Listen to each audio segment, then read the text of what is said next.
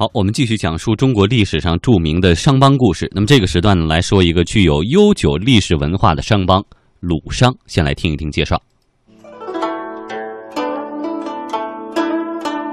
始于商周，成熟于两汉，源远流长。从传说中的姜太公到孔子得意门生子贡，都是鲁商中的传奇。从长途贩运到坐地行商。鲁商重利也重义。如今，海尔集团、青岛啤酒等继续承载鲁商记忆。天下公司十一特别节目《中国商帮》，本期带来千年鲁商的故事。故事。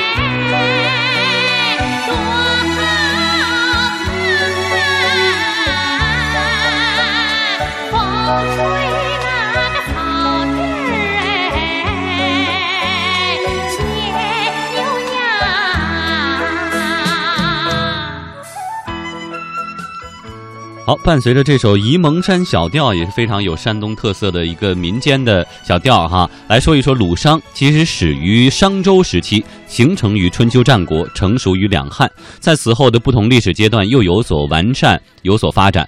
这种说法大体勾勒出山东商人的成长脉络，概括鲁商不同时期的发展特征。追溯鲁商的历史起源，可以发现它起步于山东境内的齐国，因此齐国才是鲁商的发源地。齐国商人其实是鲁商的真正始祖。嗯，说到这个鲁商的杰出代表，就不得不提管仲了哈。管仲是春秋时期的经济学家、哲学家、政治家和军事家。齐桓公元年，也就是公元前六百八十五年，管仲出任了齐国的丞相。那么他在任之内呢，大兴改革。和富国强兵，他带给齐国的商业繁荣，在他死后一百多年仍然在继续，这也成为鲁商形成的一个重要基础。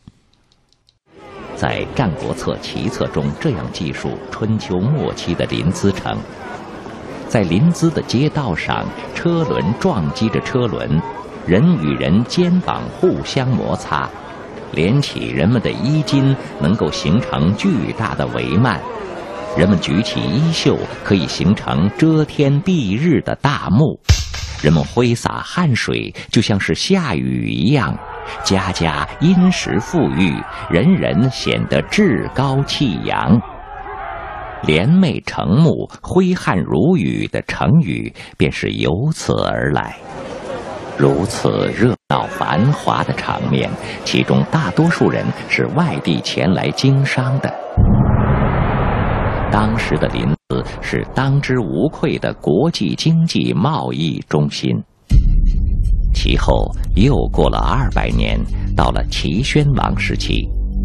根据司马迁在《史记》中的描述，当时的临淄城有七万户人家，每家可以出三个男人当兵，地方百姓生活殷实，依旧是当时齐鲁大地上最发达的城市。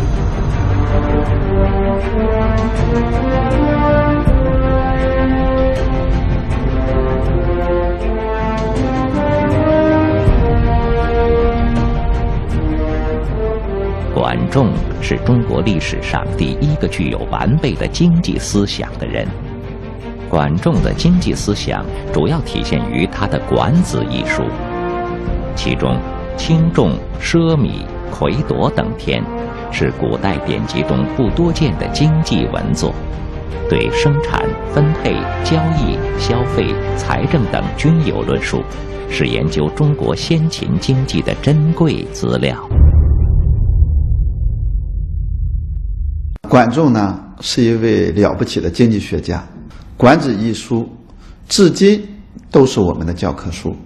他在这本书中系统的讲述了消费对生产和经济的作用。那么，两千六百年以后，英国的著名经济学家凯恩斯创立的消费经济学理论，竟然与管仲的观点是一样的。说到鲁商的先贤，还有一位不得不提的人物，就是范蠡。他在辅佐越王勾践成就霸业之后，选择激流勇退，悄然奔赴齐国，隐姓埋名。到了今天的山东定陶一带，发现那是一个居天下之中、诸侯四通、货物所交易的好地方，于是就定居下来经商，人弃我取，人取我与。这个顺其自然，应时而动。据说呢，还干了制造陶器的实业。没几年，又名动天下，富可敌国，人称为陶朱公。十九年间，陶朱公三次赚得千万财富，而又三次将财产散尽，用于济贫扶难、救苦赈灾。为此，司马迁在《货殖列传》中称赞他“富而好行其德”。作为中华商业的祖师爷，陶朱公留给后人最宝贵的财富，是他所创立的商人风范和职业精神。从人类行为学的角度而言，经商其实是一种极富风险和挑战性的智力游戏。陶朱公显然明了于此，他敬业勤业，将商业作为诠释人生的一种方式。他重财而又轻财，聚财而又散财，在恪守商业精神的同时，表现出一种物物而不物于物的豁达和洒脱。他追求金钱，然而却绝不钱迷心窍。他如此懂得和彻悟经商的游戏精神，他把这种人类最有趣的游戏玩到了极致。嗯，其实我们昨天和前天也说到，不同的商帮有的可能远离文化主流，远离这个主流的一些这个体制啊、价值观的东西。但是齐鲁大地呢，真的是儒家文化的发源地，所以那是这这根正苗红的，不能再正了。但所以你也会发现，他经商的，你说他是一个大的商人，是个企业家呢，还是说他是个政治家、思想家？往往这些身份是混在一起的。嗯，实际上我觉得就是当我们说到呃鲁商的时候啊，你看我们举的例子基本上是陶朱公、范蠡，这个都是传说中的人物。还有比如说管仲，他其实是一个就是臣子而已。他想的一些所有的这些所谓的商业的思想，基本上都来自于我们对这个国家或者我们对我们这个齐国有更多的利益上面的考虑。其实他并不是一个商业的实践者，他只是一个政策的制定者。所以当我们说到鲁商的时候啊，其实我们会。觉得说他是政商一体非常明显的这么一个呃所谓的商人，就是你在商从事商业过程当中，其实跟政治会有密切的联系，包括说我们现在说很多的商人，呃，其实带有很强烈的，比如说政治上的一些一些主张和意味，特别是因为他是呃孔子的发源地，是儒家的发源地，所以他在从商的时候，很多的时候其实不是我们常说的那种商业精神，你比如说我们现在跟呃晋商或者跟跟这个徽商相比，他们都是在一些生活比较贫瘠的状态下，然后用自己的一些产业、一些比较特色的东西来进行交换，来维持自己生计。这是一个本能的，需要有一些商业的上的一些呃一些驱动的这样一些动力。但是你会发现，齐鲁大地上这些商帮。很多时候并不仅仅是因为我们生活不下去了，或者我们生活的比较艰难，或者我们没有更多的土地，需要用一些商业的东西来弥补。很多时候是因为，比如说政治的驱动，甚至于说我们有这个有利的条件，天生有这样的有利条件，于是乎我们开始做这种商业上的一种一种探索，或者商业上一种一种一种一种发发这种发迹。所以有的时候你会觉得，呃。鲁商的这种商业特点，并不是我们想象的那么样的明显。追求效率啊，对，追求利效率润啊，它可能追求利润这样的。对，追求一些商业上的一种合作啊，或者商业上的一些成功啊，或者说我们在金融行业当中进行一些，因为商业当中很多时候就跟金融有关的，但是鲁商就很很典型的，其实跟金融没有太大的关系。你看晋商它是有票号的，徽商它也是在金融业在发展的，包括说我们说宁波的这种呃永商，或者说我们说有其他其他方面的这种商人，最后都是跟金融有密切的关系。因为你经商的过程当中，你就需要一些金融上的这种支撑，无论是你用票号的方式，还是用银元的方式，你都会需要这样方面。但是你就会发现鲁商它不太有这方面的这种呃涉足。为什么？就在于 他更多的其实因为有很多其他方面的背景，所以他在经商的时候，他不是很很纯粹的一种经商的方式。嗯，好，那么我们在一段片花之后来说一说鲁商的另一个发源地周村。始于商周，成熟于两汉，源远流长。从传说中的姜太公到孔子得意门生子贡，都是鲁商中的传奇。从长途贩运到坐地行商，鲁商重利也重义。如今，海尔集团、青岛啤酒等继续承载鲁商记忆。天下公司十一特别节目《中国商帮》，本期带来千年鲁商的故事。故事。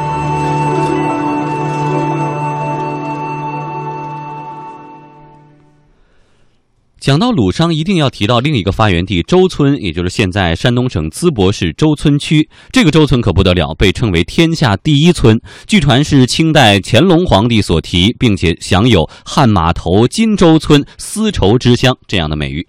在历史上呢，周村是属于三齐之地，自古商业发达。明朝的中后期，周村迅速崛起，逐步发展成为以商品贸易为主的商业名城。那么到了清康熙年间呢，周村已已经是拥有了七十二条商业街、八个大的专业市场的这么一个位置。在一九零四年的时候呢，被清政府批准为商埠啊，周村的商业就更加的繁华。它的辐射地能够辐射到鲁中地区，并且横跨了长江、黄河，成为了著名的商品集散地。根据当时的史料记载。商贾之盛，实超过济南。济南就是这个山东的这个省府哈，而成为全省之冠，可见那个时候它的影响力。嗯，鲁商代表瑞福祥、千祥义等全国著名的八大祥老字号，最早也是发源于周村的实物见证和历史遗存。大街的每一块老砖土都镌刻着鲁商基因和周村记忆。嗯，那么在周村的一块石碑上记录着这样的一段故事。从这段故事当中呢，我们还可以依稀感受到当年鲁商的经商之道。这座沉默的石碑已经在这里矗立了四百多年，它像一位历史的老人，诉说着一段感人肺腑的故事。明朝万历年间，有一位商人携带百两黄金回乡，不慎遗失在周村。一位小杂货店的店主拾到黄金，在路边苦苦守候，最终等来失主，将黄金如数奉还。商人千恩万谢，决意分一半黄金给这个店主。拾金人淡然一笑。我若贪财，何必在此苦候？这个店主名叫刘川阳，是周村富家庄人。商人为表心意，出资在此立碑，上刻“还金处”。历经四百年风雨沧桑，周村商业街几经变迁。但这座石碑却被商人们精心的呵护保存下来。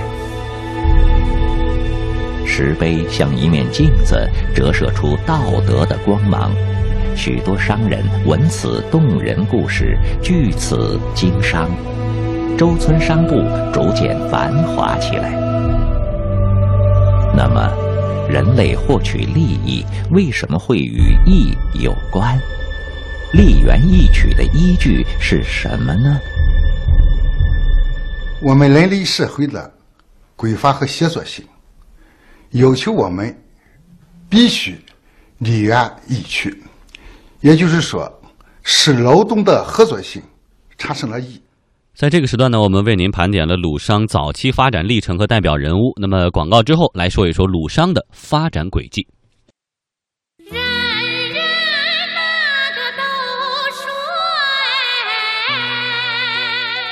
好，欢迎收听天下公司十一特别节目《中国商帮》，这一个小时为您说一说鲁商，山东商帮。山东地处沿海，今年以来，鲁商呢也一直是要面向外来的商人们直接来做竞争。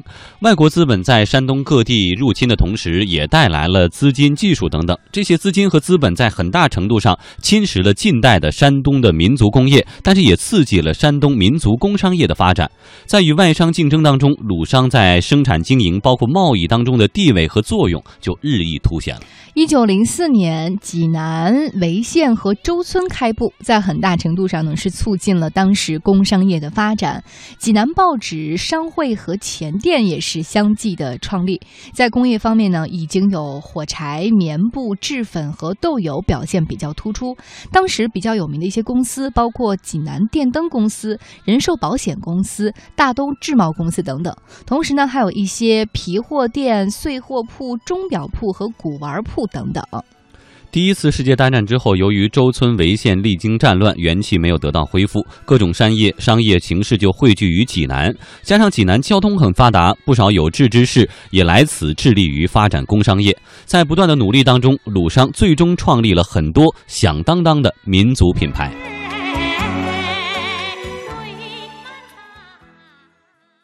北极星钟表的前身是上世纪初烟台宝石造钟厂生产的宝字牌钟表，它的创始人就是被誉为中国制钟第一人的李东山。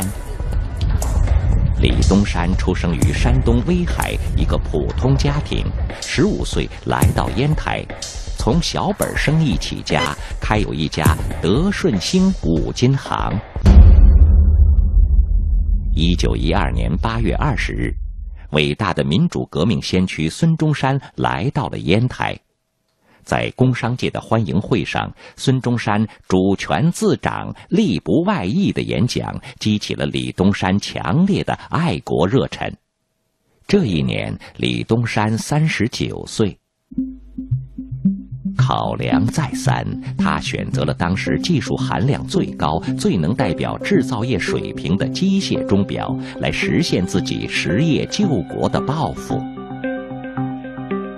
使命在身，李东山将五金行的生意托付给朋友，自己夜以继日的苦学外语和机械制钟基础知识。半年后，他通过德国在烟台的一家洋行辗转印度签证，最终来到了当时制钟业水平最高的德国。李东山如愿以偿的在德国一家制钟厂做了一名勤杂工。两年的时间，勤奋学艺的李东山熟悉了制钟的各种工序及核心技术，便购买设备和原料返程回国。回国后，他感到仍未掌握关键技术，又东渡日本，以购买设备为名，进大阪中厂观摩学习制钟技术。这款宝字牌七天机械摆钟，就是于一九一五年七月成立的烟台宝石造钟公司，经过三年的试制，宝字牌机械摆钟的生产，填补了中国制钟业空白。结束了中国作为世界上最早发明计时仪的国家，却被洋中霸占市场的历史。三千年历史传承，六百年国宝国窖，五粮液坚守匠心，只为每一滴浓香。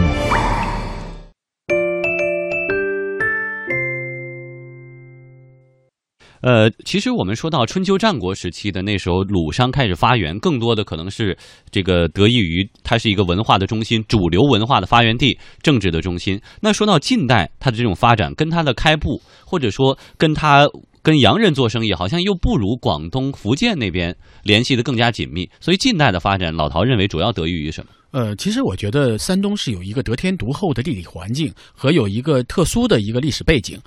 呃，地理环境呢，大家都知道，因为山东半岛，因为它这个地方相对来说资源比较丰富，啊，交通也比较发达，而且特别是又靠海又靠内陆，所以应该说山东有自己得天独厚的这样一个自然环境，对，气候又很宜人。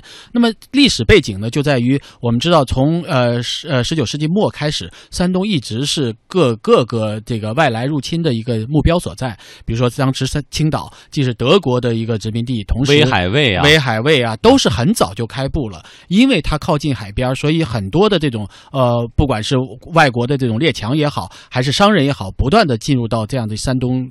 腹地来，所以山东的在呃商业的洗礼上也应该是得天独厚的。所以在这方面，我觉得山东在不不论是在政治发展上还是经济发展上，应该是有一个特殊的背景所在。所以我们现在现在说，呃，山东的这种经济发展，特别说到鲁商这样的一个特殊概念的时候，你会发现它是跟呃跟整个国家的这种政治发展的步伐是一致的，同时也跟整个国家当时对外发展的这种这种。步伐也是一致的，所以你看到它发展的过程当中，因为因为当时我们知道，其实青岛和威海这样这些沿海城市应该说发展比较快的，但很快会集中在济南这样一个地方，就是因为整个的这个经济重心开始往交通更加发达的济南在偏偏斜，但是又受到了整个国外经济上的这种氛围的影响，所以它发展的非常快。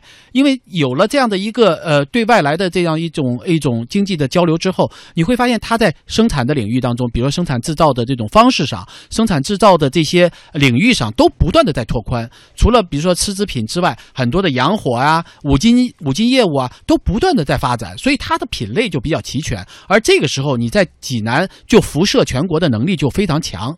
所以，所以你看出，其实山东在近代以来的这些发展，一方面受外外商的影响非常影响非常大，另外一方面，因为它有这样一个得得得天独厚的地理环境和历史背景，所以它对国内的这种。内陆的这种辐射能力也非常强，所以鲁商的发展确实有一个得天独厚的这样的一个历史背景。嗯，好，谢谢老陶。始于商周，成熟于两汉，源远流长。从传说中的姜太公到孔子得意门生子贡，都是鲁商中的传奇。从长途贩运到坐地行商。鲁商重利也重义。如今，海尔集团、青岛啤酒等继续承载鲁商记忆。天下公司十一特别节目《中国商帮》，本期带来千年鲁商的故事。故事。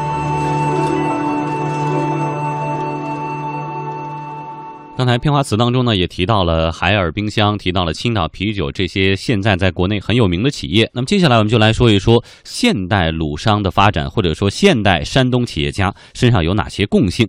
数据显示，二零一五年山东的 GDP 全国总排名是排在第三位，这里面缺不了新时代鲁商们的共同努力。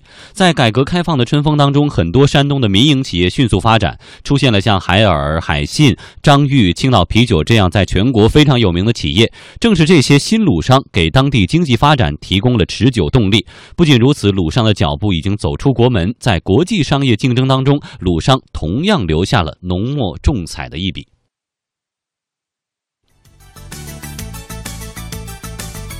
经世济民不仅要求鲁商具有济世养生的人文关怀，还要求他们眼光远大，以天下为己任的鸿鹄之志。这不是一句空喊的口号。鲁商此刻正在万里之外的底特律撰写这个惊世济民的美国篇。总部位于汽车之都底特律的福特汽车公司，有一个令员工们备受骄傲的历史记录。福特首创的生产流水线模式被写进世界各国的大学经济类教科书，成为开创现代工业生产方式的一个符号。就是这样的一家企业。二零一一年二月，公司高层管理人员迎来了一位来自中国的专家学者型的企业家，他就是济南二机床集团有限公司董事长张志刚。一个造汽车，一个造机床，这两家远在天边的企业，怎么会走到一起来了？原来，济南二机床集团在中国机床行业中历来享有崇高的地位，因为它的产品不仅科技含量高、个头大，而且多年来它一直是同行业中经济效益最佳的一家企业。怀揣经世济民梦想的济二人，经过十年的埋头苦干，几乎拿下了所有国内汽车生产企业的快速智能冲压生产线订单。好酒不怕巷子深，济二的业绩早在八年前就引来了福特公司关注的目光。福特。这家生产流水线的发明者，竟然跑到中国济南找山东人谈起了高科技的合作，因为几二人手上握着中国人独立研发的自主产权产品。这个产品实现了每分钟十五次的冲压速度，是目前世界最高水平的双臂快速送料冲压线，可以让福特的生产人员从百多人降至两人。精明的福特高管经过先后八次的中国考察，最后锁定了山东济南二机床厂。在福特公司总部的谈判桌上，他们向张志刚提出了一个极难回答的问题。你认为你的战略对手是谁？张志刚略加思索，机智地用英语回答：“德国舒勒说，我们是他们的竞争对手。”会议室里响起一片掌声。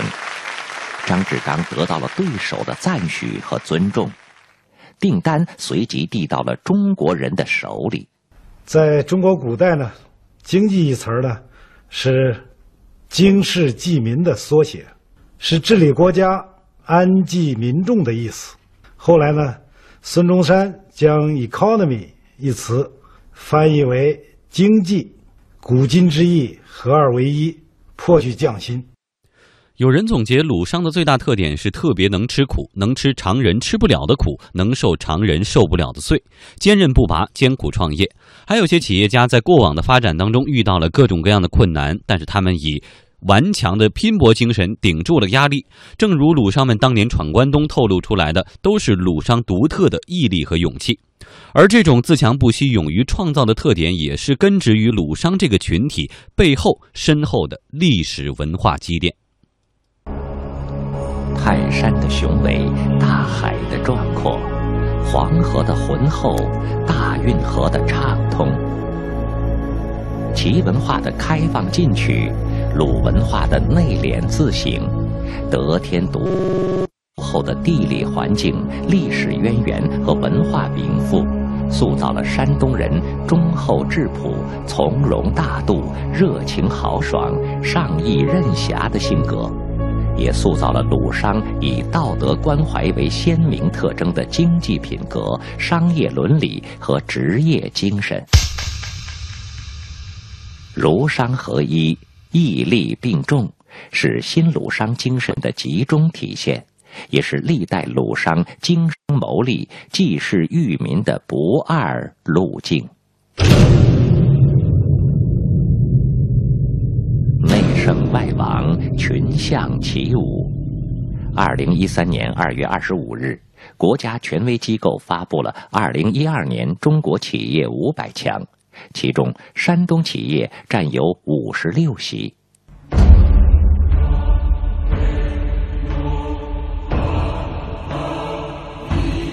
从六千年前大汶口先民的太阳崇拜，到今天的中国太阳谷；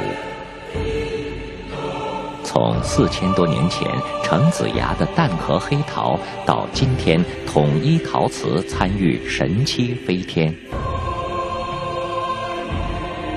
从一千八百多年前，山东人刘洪发明算盘，到今天孙丕树领导的浪潮服务器产业；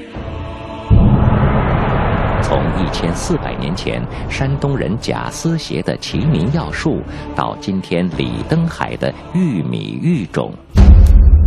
这个一粒种子可以改变一个世界，只有我们不断的创新出更高产的这个新的品种，才能保证我们国家粮食的安全。这位出生于胶东半岛的农民企业家、科学家所说的种子，何尝不隐喻着祖先为鲁商播下的精神良种？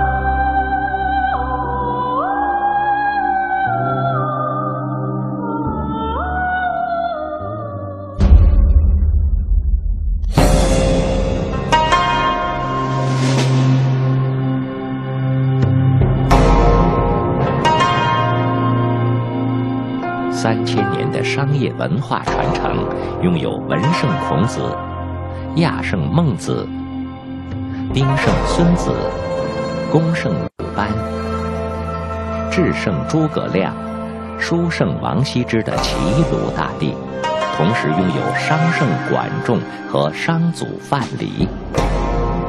鲁商有大道，重德、重义、重信。敢于为国家担当，常于海纳百川，兼收并蓄。他们使齐鲁大地发生了沧桑巨变。好，欢迎回来，这里是天下公司十一特别节目《中国商帮》，这一个小时为您说一说山东商帮，说一说鲁商。那么最后的一点时间，跟老陶探讨一下哈，就着海尔、海信、张裕、青皮这些企业来说一说现代的山东企业家。老陶觉得跟。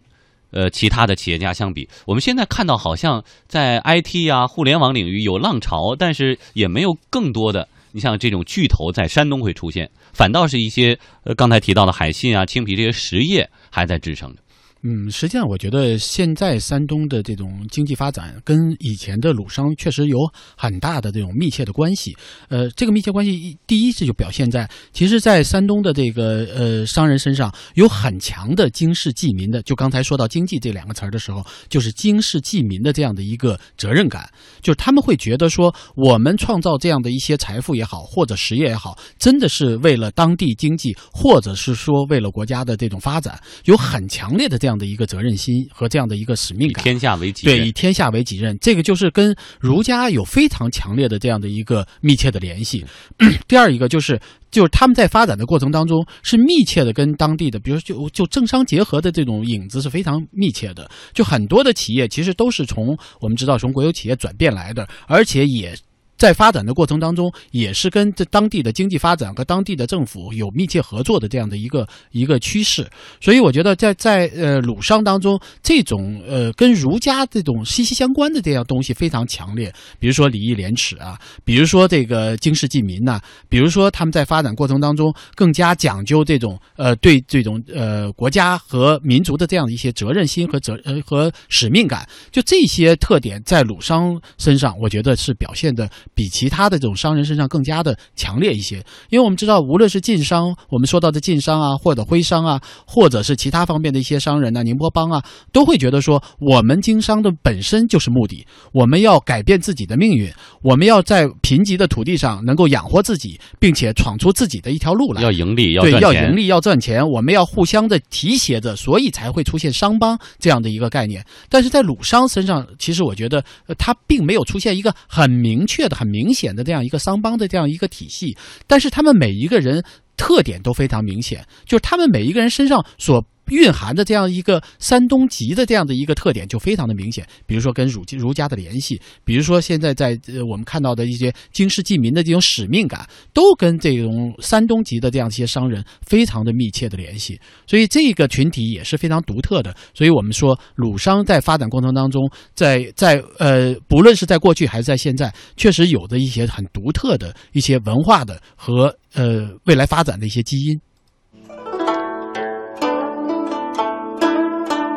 始于商周，成熟于两汉，源远流长。源远流长从传说中的姜太公到孔子得意门生子贡，都是鲁商中的传奇。